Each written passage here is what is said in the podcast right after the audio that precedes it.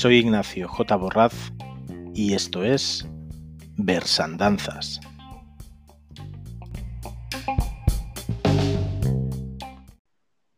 Buenas tardes a todos, eh, bienvenidos a este nuevo programa de Versandanzas.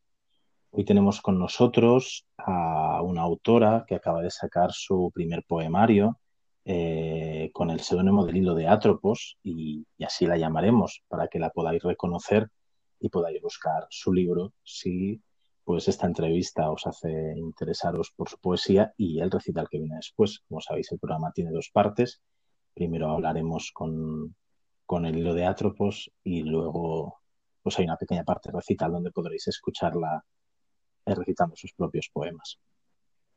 Eh, buenas tardes, ¿te tenemos por ahí? Eh, sí, estoy aquí, Ignacio. Buenas tardes. Buenas tardes, encantado de tenerte en el programa. Encantada yo de estar también. Y bueno, siempre empiezo las entrevistas con la misma pregunta, luego ya serán más centradas en el poemario y en lo que los temas y las cosas que, que de él me han ido surgiendo ¿no? con, con, su lectura, pero la primera siempre es más o menos fija. ¿eh? Y lo que, lo que te gustaría, me gustaría preguntarte es pues, cómo llegas tú a la poesía, eh, dentro de eso también cuáles son tus poetas de, de cabecera y, algo que no sé si al público le parecerá interesante, pero a mí siempre me lo, ha sido, entonces yo lo pregunto, que es ese primer recuerdo, no necesariamente la primera vez que, que escribieras poesía, sino aquella vez que te quedó como muy grabado, ¿no? Ese primer recuerdo escribiendo poesía que realmente digas, pues sí, todavía después de tantos años lo tengo ahí, ahí fijo, ¿no? Tantos años o no tantos años, eso depende. Bueno, no me enrollo más, que son como tres preguntas así enlazadas, eh, así que adelante. A ver, eh, ¿cómo llega la poesía? Pues supongo que como casi todo en mi vida, por pura casualidad, la verdad, sin, sin pretenderlo sin ser consciente de que estaba escribiendo poesía hasta que supongo que ya hacía tiempo que, que la escribía.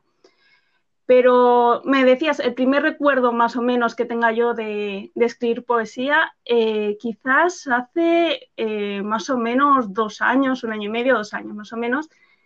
Y fue, eh, como te digo, por casualidad, porque me apetecía escribir y expresar Mm, de forma más directa, de forma más emocional, quizás eh, utilizando más todas mis emociones y todo lo que tenía dentro. Y creo que, que pasé sin quererlo de, de, prosa, que era lo que normalmente había escrito hasta entonces, a prosa poética, que sería una eh, un intermedio entre poesía y prosa, porque por un lado eh, la poesía tiene el instante, el momento, la inmediatez, eh, el tono más directo y la prosa me daba la capacidad de eh, ser más libre.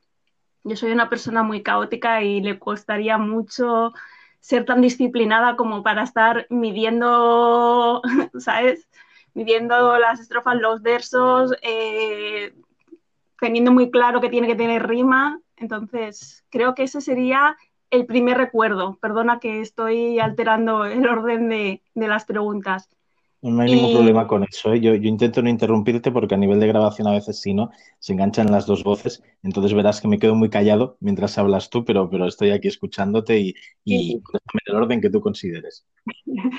Pues eso, eh, llegaría, si eso, a la poesía por casualidad y ese más o menos sería mi, mi, primer recuerdo que yo diga, mira, he cambiado y ahora escribo más, más poesía que, que prosa, aunque bueno, ya digo yo que no escribo poesía, eh, escribo prosa poética.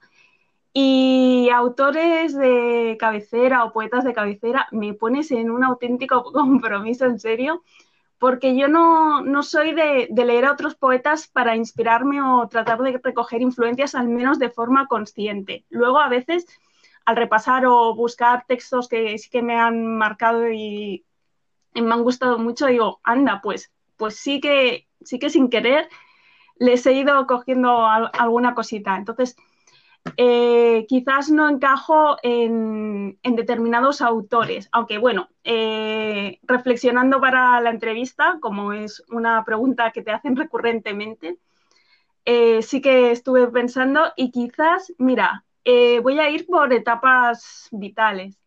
En la infancia, quizás la poeta que primero recuerdo, que me viene primero a la cabeza, sería Gloria Fuertes, más que nada porque tiene una gran, una gran producción para poesía para niños y porque creo que lo hizo de forma accesible. Era muy pedagoga ella tenía un lenguaje muy cercano y entendía algo que yo siempre me consideré, eh, sin ser consciente, y es que el niño es un ser reflexivo, eh, que tiene mucha inteligencia emocional, entiende muy bien las emociones y, el mundo, cómo le afecta, aunque no sepa expresarlo. Y, también que el niño es un gran observador de, todo, de todo lo que le rodea, que, que en su poesía lo deja muy claro. Eh, de hecho, eh, te he estado buscando algún fragmento que, me ha gustado de los diferentes autores, muy cortito. El de Gloria Fuertes es uno que se titula La gente corre tanto, es para adultos. Y es, la gente corre tanto porque no sabe dónde va. El que sabe dónde va, va despacio, para paladear el ir llegando. Creo que que me enganchó esta idea de que no hace falta correr tanto porque lo que tiene que llegar tarde o temprano eh, se acerca a ti. Eh, luego quizás en la adolescencia, y me ha hecho mucha gracia porque ha coincidido, eh, quizás el que recuerdo más que, me llegaba mucho era Mario Benedetti, que acaba de cumplir 100 años, su nacimiento hace pocos días. Supongo porque es un poeta quizás muy cercano a la adolescencia, es muy pasional, habla mucho de amor, de las relaciones, eh, es casi inocente, hablando de, un amor muy romántico. Pero a mí quizás lo que más me enganchó de él es que hablaba de la felicidad en, las cosas cotidianas, en, lo simple, en, lo, en, estar con la otra persona, en disfrutar de, de ver la vida pasar juntos. Entonces, eh, estoy buscando y hay un texto suyo muy cortito que se titula No te rindas, es muy famoso. Y dice, no te rindas, por favor, no cedas. Aunque el frío queme, aunque el sol se esconda y cae el viento. Aún hay fuego en tu alma, aún hay vida en tus sueños. A mí lo que me caló es, aún hay fuego en tu alma, aún hay vida en tus sueños. Y me lo repito mucho a la hora de escribir cuando me siento así un poquito decaída.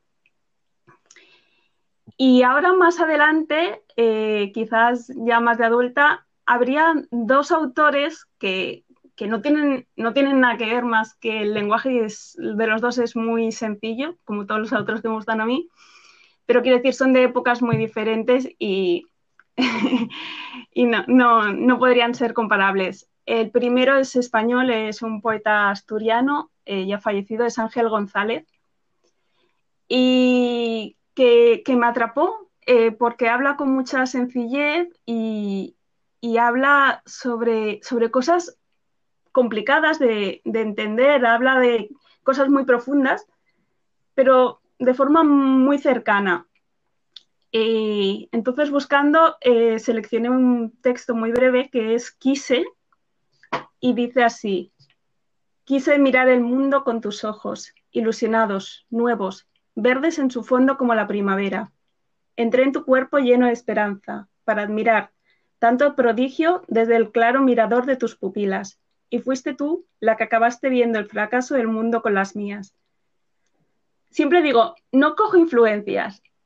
Y el otro día, al, buscar este texto, me di cuenta de que yo eh, hace, hace unos meses escribí un texto que empieza parecido y que tiene más o menos la misma idea. De hecho, en los primeros versos es, quise deslumbrarte como la estrella más brillante y te enamoraste sin querer de mis sombras. o sea que no lo hago conscientemente, pero alguna cosa se me queda. Y el otro también es un autor muy conocido, latinoamericano, es Fabián Casas, eh, que es periodista, eh, es escritor, eh, es uno de los grandes referentes en poesía, pero que dice que cuando empezó eh, nadie hizo ningún caso, que en sus inicios nadie le prestó atención y que fue a base de insistir y de, ir escribiendo porque quería, no porque tuviera la necesidad de ganar dinero, de triunfar, lo que hizo que viera la tarea de escribir como algo, bueno, que debemos ver todos los escritores o los que intentamos escribir, que es algo realista. La mayoría no llega a ser eh, alguien realmente exitoso que gane mucho dinero con ello. Lo que te tiene que gustar, te tiene que llenar y tiene que ser algo que te lo tomes de a largo plazo. Perdona.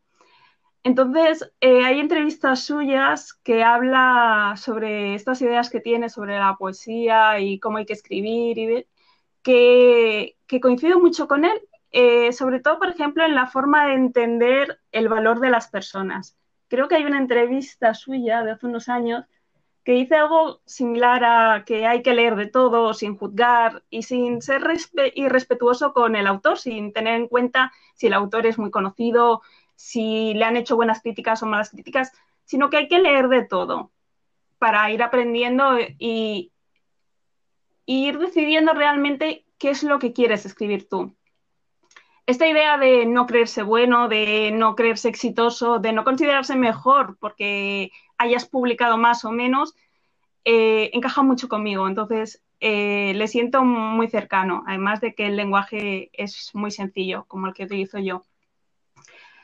Entonces, creo que nos olvidamos a veces que, que la poesía, más que, que sea exitosa o que sea reconocida, debe, debe gustarnos y debe encajar con quien nos lee, debe conmover, debe conectar y, por tanto algo que siempre dejo muy claro es que para mí la poesía tiene que dejar de ser algo exclusivo, algo elitista, a, lo que la mayoría de gente tenga miedo de, de acercarse porque, porque no se siente identificado. Eh, por último, claro, ahora estoy leyendo a bastantes poetas jóvenes que utilizan mucho las redes, les sigo en, Instagram. Y, algunos, pues yo que sé, eh, Víctor Peña da Costa, que es muy jovencito, es más joven que yo, eh, o Jesús Bonilla también, pues son autores que me enganchan también mucho. Pues sí que tenías preparada la pregunta, sí. sí, es que es una pregunta que, sé que en la mayoría de las entrevistas va a salir y que yo dudo muchísimo. Entonces he tenido que reflexionar, pero como ves lo tengo muy claro cuando, cuando tengo tiempo de pensar qué autores realmente me han marcado y por qué. Porque todo tiene un porqué. lo, lo, que planteas al final es, es, es, muy interesante, ¿no? Porque, porque realmente al final yo creo que es uno de los grandes fallos de, la, educación, al, menos no sé si en todo el mundo, pero al menos de la que yo conozco aquí en España, que es el tema de, creo que, que, no se hace lo suficiente para, para, que a los niños les guste la lectura, ¿no? Entonces, eh, siempre en el colegio te hacen leer libros de hace tres siglos que tienen un vocabulario que no es el que tú sueles usar y todo eso al final, si esos son tus primeros inputs de lectura, porque tú antes no has sido lector, pues eso como que, como que hace que, que ya entres a la lectura con mal pie, ¿no? Yo lo que comentabas Fuertes, precisamente yo creo que, su trabajo es, una pasada a nivel eso, ¿no? De acercar la poesía pues, pues a los más pequeños, de hacer una poesía accesible, divertida, que, tiene ese punto de, comunión con lo que serían cancioncillas incluso, ¿no? Con, esas tonadillas que podrías cantar a la hora del patio mientras saltas a la comba, porque tienen ese ritmo, ¿no? Tienen ese punto de, canción.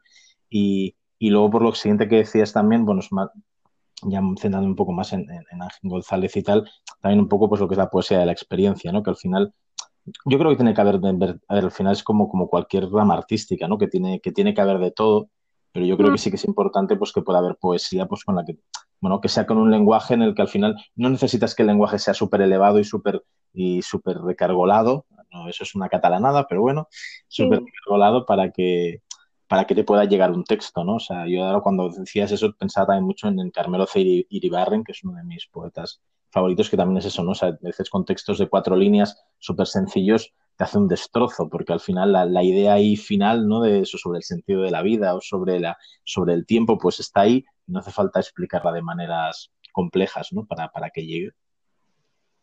No, no, sí. Para mí yo creo que, que la forma en la que escribo es esa la intención que tengo, de que puedo hablar de todo, de las cosas más duras, las cosas más complejas, incluso de temas filosóficos, y que la gente conecte con ello porque el lenguaje sea accesible y lo expliques de forma que la otra persona diga, yo esto lo he vivido de una forma similar, pero lo he vivido, lo entiendo.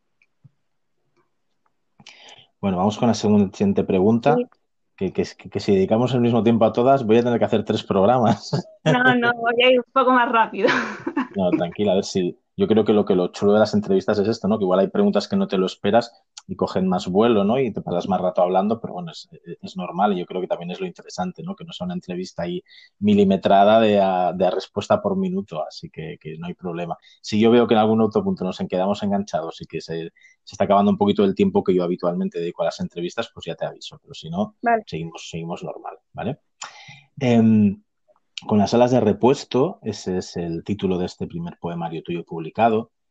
Eh, pero, y el nombre con el que lo firmas y con lo que te hemos presentado aquí, el hilo de Atropos, tú ya tienes una cuenta en Instagram bastante exitosa donde regularmente, creo que últimamente más de una vez al día, pues aunas imagen y poesía. Me gustaría que nos hablaras un poco de cómo, de ese momento en que decides, ostras, pues, pues quiero empezar a mostrar estos textos míos al mundo y creo que el mejor medio, pues, pues es el Instagram. O sea, cómo, cómo, cómo, cómo bueno, en qué momento decides hacer esto y cómo está siendo la experiencia.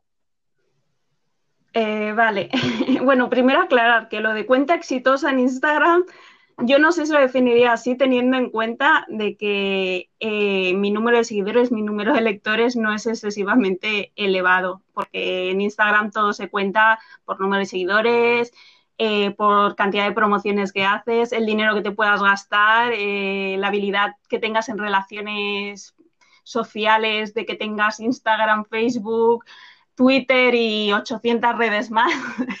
o sea, yo todas estas cosas no, no comulgo con ellas, ¿eh? pero bueno. Eh, eh, me hice cuenta de Instagram porque vi que era una forma relativamente sencilla para llegar a mi público al público con el que conecto más, que sería el de la franja entre los 18-20 hasta los 45-50 años, que son los que utilizan Instagram. Por ejemplo, los de Facebook suele, suele, suele, suele solaparse, pero suelen ser más, más mayores y los de, ¿cómo se llama esta aplicación? Eh, TikTok suelen ser bastante más jóvenes, aunque bueno, ahora se están metiendo todo el mundo. Y, y a una imagen y texto, que a mí eso me encanta me encantan todos los tipos de, arte, me encanta la música, pero me encanta la ilustración. Y entonces lo de que pueda poner una imagen y luego un texto mío y, que se vea fácilmente, pues era algo que, me, me, llenaba y, era la, quizás la, red más, más, adecuada. Hace como unos nueve meses o así que, que abrí la cuenta eh, a principios mm, de, este año, en los primeros días, y creo que es una forma para, para como banco de pruebas, como lugar donde puedo ir poniendo los borradores, por eso dices tú de dos, tres publicaciones al día, porque en realidad lo que, lo que pongo en Instagram no son, no son poemas trabajados completos eh, ya corregidos, sino eh, son, son las ideas que me van surgiendo todos los días, los borradores, para ver las impresiones, la retroalimentación que, recibo. Eh, como yo no soy de redes, la verdad me cuesta mucho, pero intento ir aprendiendo. fue bastante complejo al principio encontrar qué, se ajustaba a lo que yo quería mostrar y a mi forma de, de expresarme con lo que los demás buscaban en mi cuenta. Eh, porque si hay algo que intento ser en todos los aspectos de mi vida es ser, ser coherente y hacer lo que disfruto, no solo lo que agrade a los demás o tenga más seguimiento. Si no, escribiría frases o recogería frases de autores famosos, como hay miles de cuentas en Instagram que tienen millones de seguidores, todo hay que decirlo. Y lo respeto, pero no es lo que yo quiero hacer.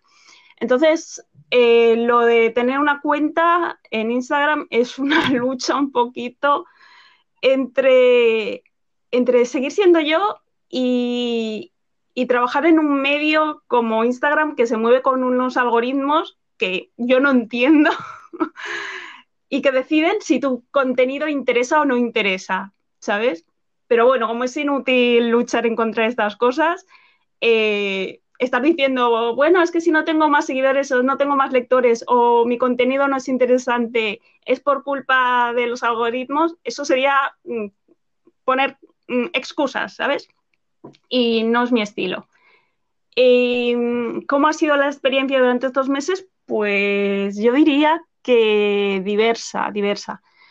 Porque por un lado eh, sí que recibes muchos inputs, eh, pero cuando llevas un tiempo aprendes a, diferenciar entre algo que digo yo de qué es ser seguidor y qué es ser lector, o quién consume y quién es un receptor consciente de lo que tú estás escribiendo, quién lo lee y, y quién realmente piensa en, en qué has estado escribiendo, que son los que suelen poner los comentarios y no son emoticonos los comentarios, sino que realmente completan las ideas que hay en el poema, que a mí me encanta, a, a otras personas no, pero a mí me encanta que completen mis poemas o que hagan variaciones o que discutan lo que escribo, que me hagan reflexionar, porque eso es lo que busco.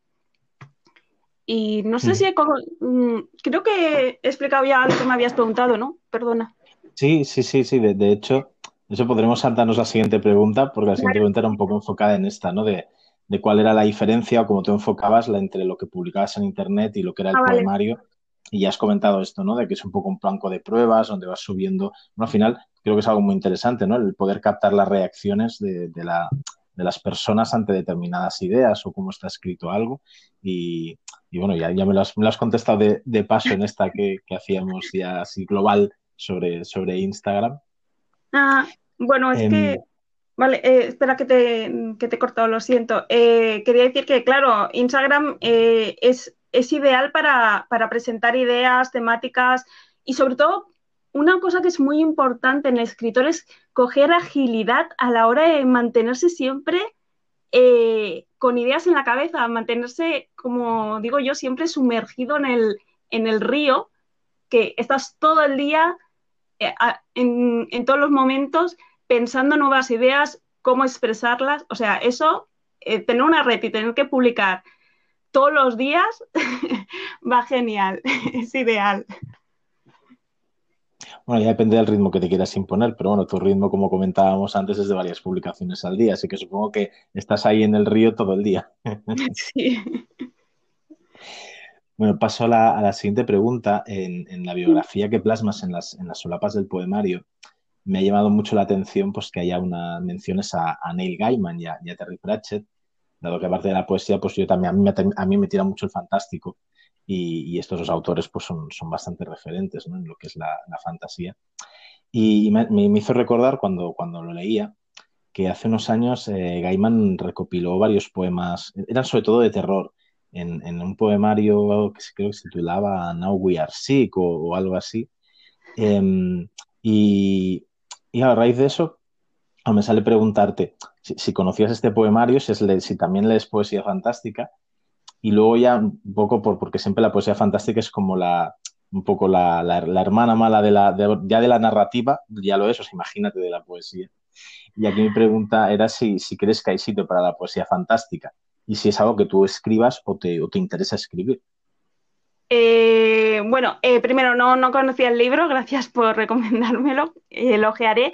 Y segundo, claro que, que, hay, que hay espacio para escribir poesía fantástica, de, de verdad. Creo que, que, es además un género que, que se aviene bastante bien a la poesía, porque nos despierta la misma pasión, el mismo entusiasmo, ¿sabes? Eh, las mismas ganas de, de, qué pasa después que cuando lees eh, fantástica eh, tienes continuamente, ya, ya sea narrativa, y es, es, tiene un ritmo muy rápido. Y la poesía yo creo que también tiene que tener este ritmo, así que yo creo que es una vertiente sobre, sobre la que sería ideal escribir, me encantaría, pero, pero, pero, yo creo que el género fantástico es extremadamente complejo. O sea, escribir tanto fantasía como ciencia ficción bien, creo que es muy complicado y de momento supera mis capacidades. y hablando de, así rápidamente, de Gaiman y Pratchett, que de verdad son dos autores a los que admiro, respeto eh, me encantan, me encantan. De hecho, eh, de hecho, por si acaso me preguntabas, eh, el libro que me gusta más de, Gaiman es Coraline. Sí, no es lo, no es lo habitual. Y de Pratchett, pues como yo soy normalmente de libros autoconclusivos, podemos eliminar unos cuantos, pero sería Nación. y claro, juntos, por supuesto, por supuesto, Buenos Presagios, que es la referencia que sale en, las solapas del poemario. Vale, pues después de este inciso en la poesía fantástica, eh, ya entro en unas preguntitas en que ya vamos a hablar más, sobre el libro, que le hemos dado muchas vueltas por encima, pero no hemos entrado ahí a fondo, ¿vale? Em, el libro está estructurado en ocho partes y, realmente trazas como, como, un camino, ¿no? En que los poemas nos guían a través de distintas fases por las que va transitando el que es el personaje protagonista, ¿no? Con, esa voz propia que, que los poemas. Mm. Queremos contar un poco de, dónde surge esta idea y qué nos puedes contar, sin que haya spoilers, ¿no? de, este camino, de, esta forma en que has, en que has estructurado el poemario. Vale, a, ver, eh, empecemos hablando de que Con Alas de Repuesto es un proyecto extremadamente personal. No es el primer poemario que tuve acabado, pero sí que era el primer poemario que quería presentar, porque quizás eh, eran de, era la sección de poemas más personales para mí. Eh, empezó a surgir hace quizás un, un, año y medio más o menos.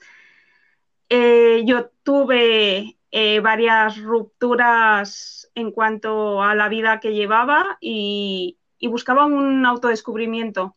Eh, entonces, eso es lo que, lo que sucede en este poemario, es un autodescubrimiento de la voz protagonista, una voz femenina en este caso. Eh, yo es que mm, escribo tanto desde voces femeninas como masculinas y a veces voy alternando, pero en este caso es toda una voz femenina y era, era una deuda entonces que tenía conmigo y, con mis lectores, poner por escrito cosas de las que no se suele hablar y que, que la sociedad vive con mucha frustración, que es saber quién es y enfrentar eh, ese quién es con quién debe ser o quién le dejan ser y, va sobre eso el libro. Por eso también tiene varias partes, serían las diferentes partes o fases por las que se suele ir pasando cuando hay un proceso de autodescubrimiento. Eh, también lo he ido variando. Eh, lo que ahora está publicado no se parece demasiado al primer original que envié a la editorial y tuve un poquito de, de miedo, de miedo porque, claro, yo había, yo había entregado un primer original y al entregar otro bastante, bastante cambiado, añadí muchos poemas eh, durante la pandemia, por eso también tiene un toque un poquito ecologista y de crítica social de, mucho, de, muchos eventos que han ido sucediendo eh, en los últimos años. Eh, pues tenía un poquito de miedo con la editorial cuando lo leyera porque pensara que era quizás un poco demasiado crítico, aunque he intentado ser muy correcta y muy mesurada. ¿eh? Eh, entonces, eh, la estructura del poemario es, continua, los poemas son independientes entre sí, pero se pueden leer como si fuera una, historia con continuidad. hay los poemas y luego hay otros enlaces de dos, tres versos que, les darían más continuidad. Y, y, sí, hay una estructuración en capítulos como, como si fuera una novela que es un poquito un poco diferente, pero bueno, eh, yo le doy muchas vueltas e intento poner toques míos o toques, em, mm, no sé, como pienso yo, que, soy de, darle muchos giros a las cosas. Espero no haber dado spoilers. No, esto, que comentabas, ¿no? De, bueno, igual lo de la pandemia, ¿no? Y cierto descontento y tal. Realmente lo enlaza con la siguiente pregunta que tenía preparada, ¿no? Porque si, si cogemos así ya, sin, desvelar qué, cuentas dentro, ¿no? Pero varios títulos de, poemas, ¿no? Pues encontramos poemas pues como Activo Defectuoso, Edad Incorrecta, Las Plagas del Mundo, Violencia en Género, Sociedad Vacía, Época del Miedo. O sea, ya todos nos dan una idea ahí de que hay ahí una, una beligerancia y un descontento, ¿no? Y me gustaría, aprovechando todos estos títulos, eh, así brevemente, que nos, que nos dijera cuáles crees tú que son las plagas que nos asolan ahora mismo como sociedad. o contra las que fijas en el libro. Pero La primera es una pregunta compleja, ¿eh? como la primera esta es complejita, pero bueno. Eh, hay muchas, hay muchas, pero creo que la principal plaga actual que más, más que nada porque no nos damos cuenta es la capacidad de los medios de usar la información para convencernos de que todo está bien y que estamos haciendo avances en, el sentido adecuado para erradicar pues, los problemas, lo que no nos gusta, eh, lo que está mal visto, eh, para hacernos creer eso y que realmente sea todo lo contrario, somos esclavos de, de la sociedad. O sea, ¿cómo es capaz de exponernos a tanta, tanta, tanta información para que nos creamos críticos y libres y así eh, aturdirnos y no nos, no nos dejan o no dejarnos pensar eh, hacia adentro, que es lo que realmente deberíamos poder hacer, hacer un proceso interno y estar con nosotros mismos para decidir qué es lo que nos gusta, qué no, es lo que no, qué es lo que está bien y qué es lo que está mal según nuestros valores y no los que pone la sociedad. Eh, eh, esto iría unido con, otra plaga, con otro, con otro problema, que sería la necesidad que tenemos ahora de buscarlo todo fuera. ¿Sabes? Eh, no, la sociedad nos dice que todo lo que necesitamos saber, que todo lo que necesitamos adquirir está fuera, que, que los demás son imprescindibles para que seamos felices. Y en realidad eh, ahora se está cambiando mucho y se, está, se, nos está intentando hacer entender que en realidad todo lo que necesitamos eh, viene con nosotros mismos, que está dentro de nosotros, que lo que tenemos que entender es que ya somos felices, no necesitamos hacer nada para ser felices, somos felices, pero somos felices y estamos en paz si estamos pensando en lo que estamos haciendo en este momento, si es realmente lo que nos llena y, el camino que hemos elegido y no que han elegido para nosotros. Y por decir alguna cosa más, eh, uy, esto, esto me va a dar bastantes críticas. Eh, creo que una plaga terrible es la enfermedad que tenemos al amor romántico, que, que las películas, la música, la literatura en general, nos hacen entender que el amor es, esa idea de amor romántico que nos han metido, la necesidad de sentir algo perfecto, que nos va a sentir, hacernos sentir plenos, que va a ser para siempre, que no supone ninguna frustración, cuando en realidad el amor se basa en el respeto y en la admiración, no tanto en la atracción. Y entonces, claro, si se basa en la admiración, admiras tanto lo bueno como lo malo, hay momentos de frustraciones, momentos de, alegría, eh, y en lo que tenemos que trabajar es en el, día a día, con las rutinas y los problemas, que es en realidad eh, la base en la que tenemos que poner nuestro amor. Y creo que una de las plagas es esto, que nos han hecho creer que este amor solo, solo es de una manera que no es ni sostenible ni es real. Eh, y, creo que, me van a caer las críticas, ¿no? Después de todo esto. Bueno, al final es, tu opinión y lo que un poco yo creo que parte de lo que has comentado pues se refleja ¿no? en, ciertos poemas que hay en el, en el poemario. Nos quedan varias preguntas, pero nos quedan menos de 10 minutos de entrevista, con lo cual van a no, no pasa nada, pero simplemente avisarte que, que sí que necesito que estas últimas que vienen ahora, que creo, creo que son preguntas que tienen, que realmente se pueden contestar más rápido. O sea, creo que lo que era la, parte más, más extensa ya lo que hemos estado tratando todo este tiempo. ¿eh? Em, a nivel más ya de la estructura, no del poemario, sino de los poemas en sí, tus poemas son, podrían considerarse poemas largos, porque ocupan dos o tres páginas, ¿no? Y, me ha gustado mucho antes la figura que hacías del río, porque muchos de tus poemas yo los siento así, ¿no? Como un torrente que te va conduciendo, ¿no? A través de esa idea que tú estás desarrollando, pues, pues hasta el final. Y ahí la, pregunta que, yo tengo para ti es, eh, ¿cuándo le pones dique a ese río del poema? O sea, ¿cuándo consideras que un poema se ha terminado?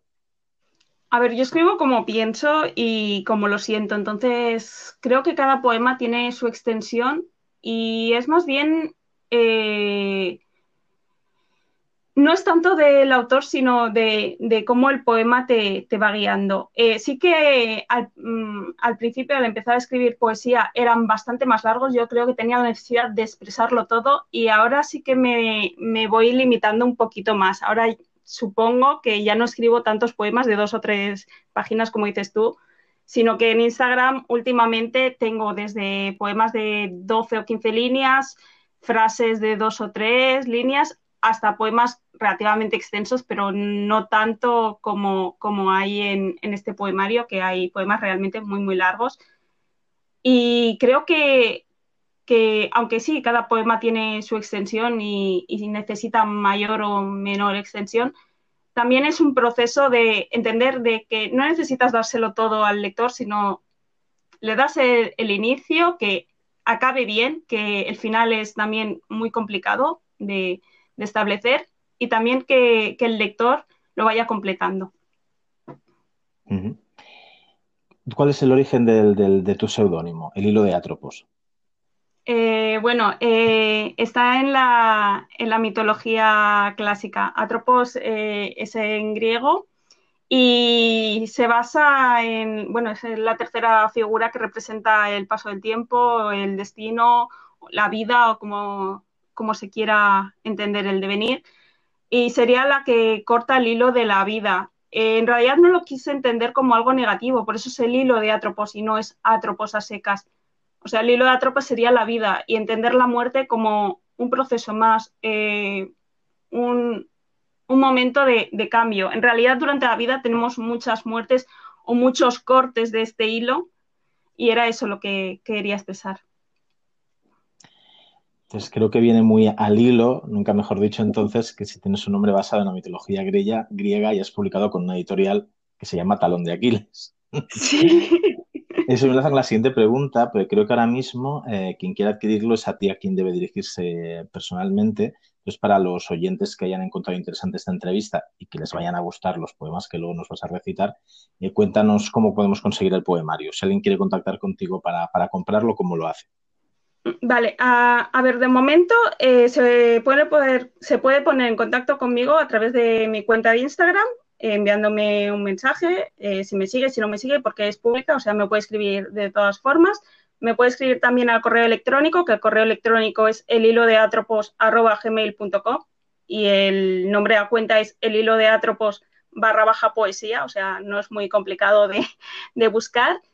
Y estoy intentando crear una web en la que además de poner contenido de poemas, textos, algún vídeo que también tenga, eh, también reflexiones sobre el propio acto de escribir y las dificultades que, con las que nos vemos y que no se ven tanto desde fuera, que, que, también, también me preocupan.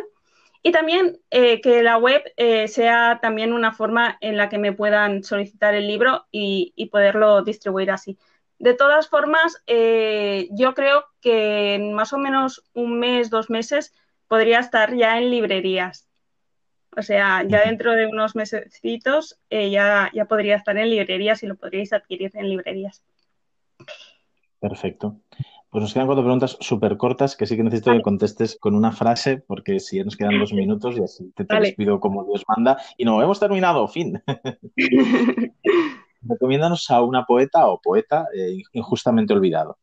Mira, yo para poetas olvidados no te puedo decir. Lo que yo quiero es que no se olviden los poetas que están apareciendo ahora y que muchas veces no se les da la misma importancia que a los que ya tienen éxito. Así que, por favor, cada uno de vosotros buscad, seleccionad un autor que no tenga reconocimiento y haced mucho boca oreja para, para que sean reconocidos. Ahora uno, una poeta actual que, que te fascine, que te guste mucho. Vale, te voy a decir a alguien que no solo escribe poesía y me fascina porque es un emprendedor y toca un montón de palos, que es Pablo Benavente. O sea, creó Jam Sessions, ha fundado micros abiertos, ha creado espacios de creación multidisciplinar, ha trabajado como periodista, estudió derecho también, escribe poesía, también está muy unido a la música, o sea, parece que tiene 30 horas al día para trabajar y aún así aún le sobra tiempo para tener 800 redes sociales. Yo eso eh, lo valoro, de verdad. Os animo a conocer. él. Recomiéndanos una librería. Ay, esto me encanta, de verdad, me encanta. Lata Peinada está en el Raval, en el Carrer de la Verge. Además, es preciosa y yo la descubrí porque voy mucho a escribir a una cafetería que está casi puerta con puerta. Eh, es una calle chiquitita que se entra por una arcada y bajas unas escaleritas al lado del Teatro Goya. Vale, para los oyentes que no lo sepan, estamos hablando de Barcelona. Sí, perdón, en Barcelona. es sobre literatura latinoamericana, por cierto, la, la librería. Y la última pregunta de la entrevista, que es una completar una frase. Escribo porque porque no me queda otra opción. Me hace feliz y me hace sentirme viva, así que es algo que no puedo evitar. Pues muchas gracias por habernos atendido en esta, en esta entrevista. Y, nada, que ahora como, como les contaba al principio a los oyentes, pues ahora ya nos queda la parte de recital donde, donde vais a poder escuchar los poemas de, con las alas de repuesto y si os ha gustado lo que, lo que hemos comentado en la entrevista, si os, si os gustan los poemas que ahora se van a recitar, pues ahí no hemos, nos hemos dejado pues, todas las maneras como podéis contactar con el libro de Atropos, sea a través de su Gmail, sea siguiéndola en Instagram. Así que, bueno, os animo a, a, a terminar con este poema, con este pequeñito recital de varios poemas. Muchas gracias por acompañarnos.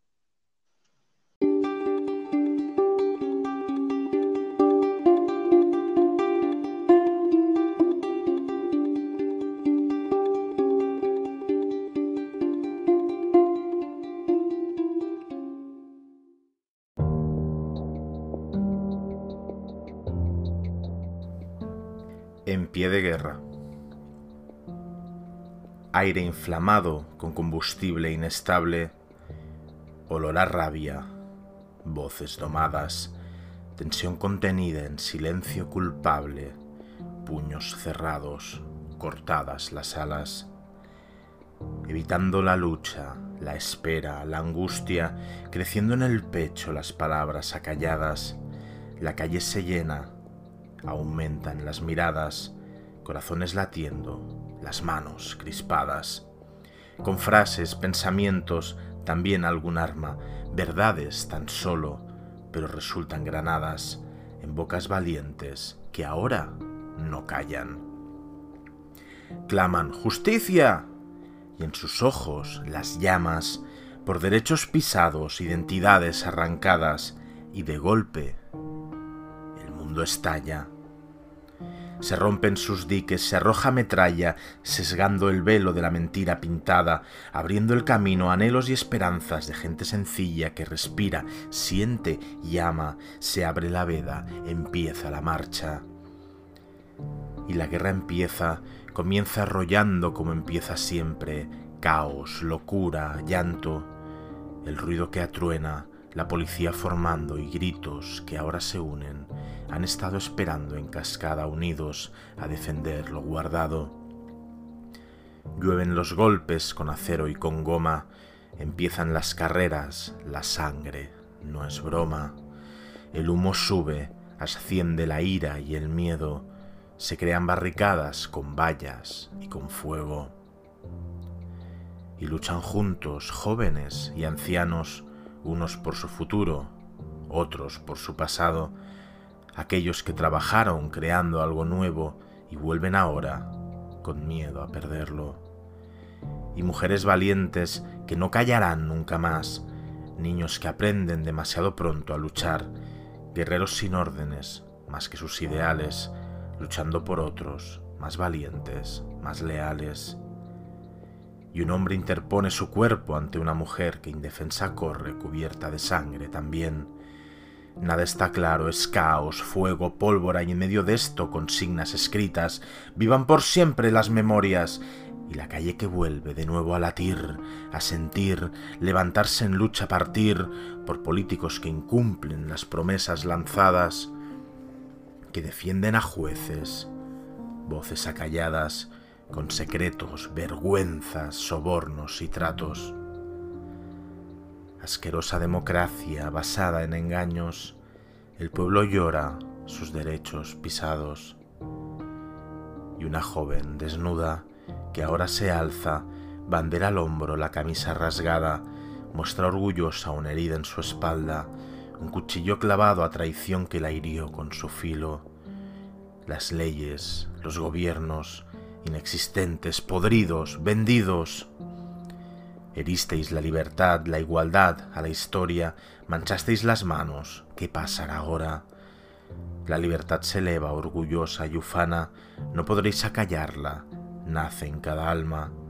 La guerra ya empieza, no espera mañana. Prendisteis su mecha, mas no esperabais su llama. Y el mundo que explota se incendia, clama, pisasteis su orgullo en serio, ¿qué esperabais?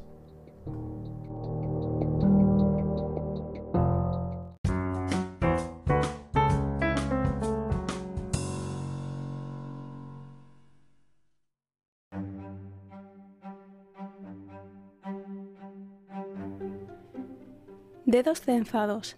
Trenza sueños que quieran escapar, que luchen vigorosamente contra los hilos que quieran anclarlos. Intenta amarrar su impulso volátil, su naturaleza fluida y la base que lo sustenta como un leve parpadeo. Trenza tus objetivos cuando apenas puedas tocarlos con la punta de los dedos, arañándolos ligeramente. Busca aquellos que te hagan crecer en el afán de atraparlos. Ellos son inconformistas, salvajes, libres, en continua catarsis. Te exigirán sin dudar salir de los límites marcados. Trenza los miedos que aún te atormentan, aquellos que clandestinos, profundos, quedaron ocultos en el fondo de los zapatos, antes de que pudieras correr lejos. Tómalos hasta hacer de ellos tus fortalezas. Trenza también los recuerdos robados a la memoria. Crea con ellos un lazo, un vínculo sólido, compuesto de fracasos, risas, amor y también lágrimas. Coge con ellos apoyo para escalar el futuro que aún queda delante de tus ojos. Y después, cuando hayas trenzado todo aquello, una vez creíste imposible, suéltalo. Deja que se forme el caos, que todo siga su curso y te lleve, más allá de donde pensaste alguna vez llegar.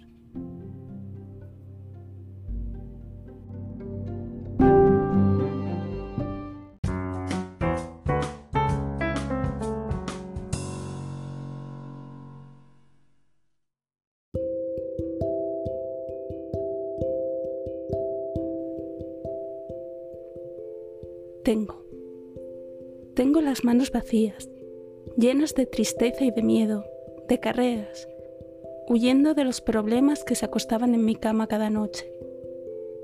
Tengo la angustia en el pecho, lágrimas en los ojos y un grito en la boca muda, incapaz de soltarlo, pero insuficiente para retenerlo por completo. Tengo una venda en los ojos, la nuca desnuda ofrecida a mi verdugo, esperando ese tiro de gracia que no se presta a llegar. Tengo la prisa en las piernas, los pies congelados de meterlos en hielo, buscando el sentido, el tiempo perdido y esperando un fuego que aún no ha lamido mi piel. Tengo la voz olvidada, la memoria borrada, evitando el recuerdo amargo de sus dedos. El alma clavada con alfileres al cuerpo, siempre un jirón de romperse. Tengo el olor a injusticia clavado en el cerebro y el olor de tu cuerpo en el bulbo raquídeo como meta y destino de mi deseo, como origen e inicio de mi placer. Tengo los pasos que di y las huellas que soñé, aquellas que nunca fueron más allá de la puerta.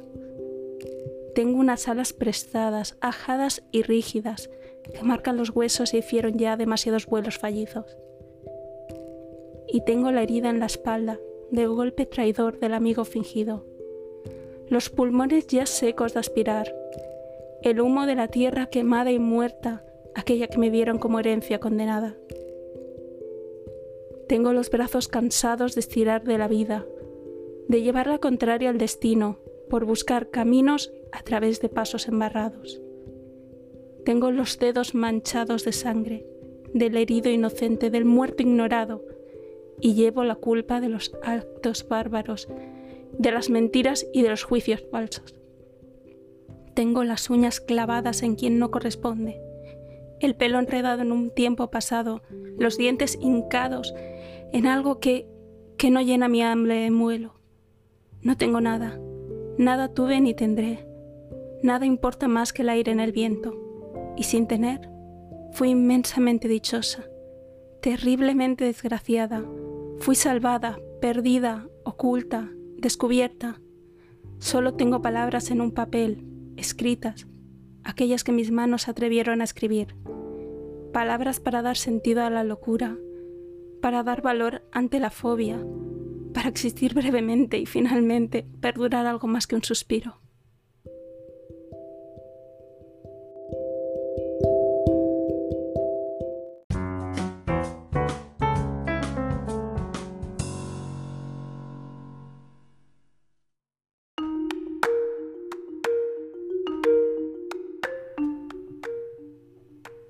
Preaviso extraviado. No fue premeditado, pero sucedió. Sin yo pretenderlo, sin buscarlo ella tampoco. Nos miramos un día, cruzamos nuestros cuerpos y me quedé atascado, justo en ese instante. Nada de lo que sucedió después pudo liberar el peso que cargaba mi alma condenada. Me atrapó su mirada, su persona al completo. El tiempo se detuvo entonces y yo con él. Ahí acabó toda posibilidad de redención, todo avance, hacia una salida segura. Se extravió el mensaje, aún habiendo preaviso.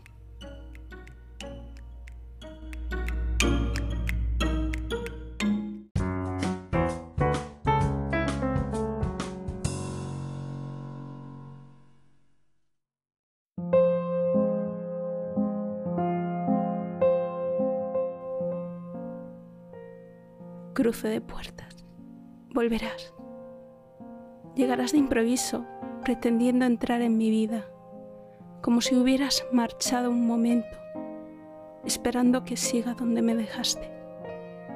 Entrarás, cruzarás confiado la puerta, pero descubrirás sorprendido que ya habré marchado, que las oportunidades se acaban, que la paciencia se agota. Y así, sin avisar, se cruzarán nuestras puertas, la tuya de entrada, la mía de salida de emergencia. Acaba sin aplausos, la función que un día representamos.